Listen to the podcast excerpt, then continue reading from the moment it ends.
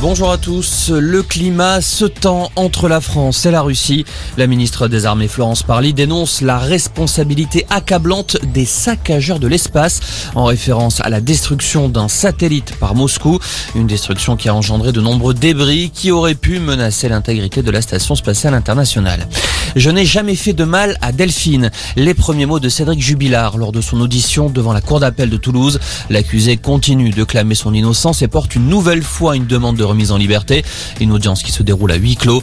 Cela fait près d'un an que Delphine Jubilard n'a plus donné signe de vie après avoir quitté son domicile de Cagnac-les-Mines dans le Tarn. Benjamin Mendy accusé de deux nouveaux viols, annonce de la justice britannique. Le footballeur français de Manchester City a été placé fin août en détention provisoire pour des accusations de quatre viols et une agression sexuelle. Une mineure fait partie des plaignantes. Benjamin Mendy comparaîtra demain devant un tribunal. Ils n'ont finalement pas pris de retard. Les élèves de CP et de CE1 ont globalement retrouvé leur niveau d'avant le confinement en français et en mathématiques. C'est ce qui ressort des évaluations du primaire présentées par l'éducation nationale. En revanche, au collège, les résultats sont plus inquiétants. À l'entrée en sixième, près d'un élève sur deux n'a pas le niveau requis en lecture. Cette année, la lecture a été décrétée grande cause nationale.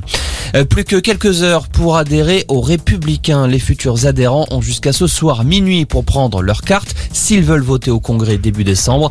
Le Congrès qui désignera le candidat du parti pour la présidentielle. À ce jour, les Républicains comptent plus de 132 000 adhérents.